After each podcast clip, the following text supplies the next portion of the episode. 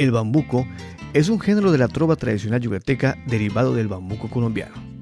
Fue traído a Mérida en julio de 1908 por los trovadores antioqueños Pedro León Franco y Adolfo Marín, originarios de Medellín y más conocidos como Pelón y Marín, que actuaron por breve tiempo en nuestra tierra. En su repertorio destaca el bambuco El Enterrador, que impactó al público yucateco. En agosto de 1919 llega a Yucatán, procedente de Nueva York, un exitoso dueto de trovadores colombianos originarios de Bogotá, Willis y Escobar. En su aplaudida estancia de dos meses alternaron con los trovadores yucatecos Pedro Vaqueiro, Augusto Ponce, Pepe Ciderol, Enrique Galás y Ricardo Palmerín, entre otros. Estos colombianos son los que verdaderamente motivan a los trovadores yucatecos a componer bambucos.